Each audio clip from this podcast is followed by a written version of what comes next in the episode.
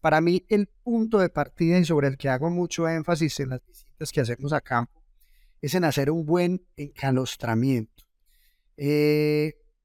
teniendo en cuenta lo que mencioné ahora, que acá tenemos todavía la posibilidad de tener mm, eh, mucha gente en las granjas. Digamos que la tendencia es que se nos complique el, tema de mano de obra, pero hoy todavía podemos maniobrar eh, con relativa facilidad. Podemos tener personas que puedan cuidar y que puedan tratar de que esos lechones consuman la mayor cantidad de calostro eh, las primeras 24 horas después del parto. Y ese buen encalostramiento va a estar muy relacionado con el estatus y el desarrollo de la inmunidad del lechón y va a permitir que cuando destetemos ese lechón tengamos una transición, digamos, más amigable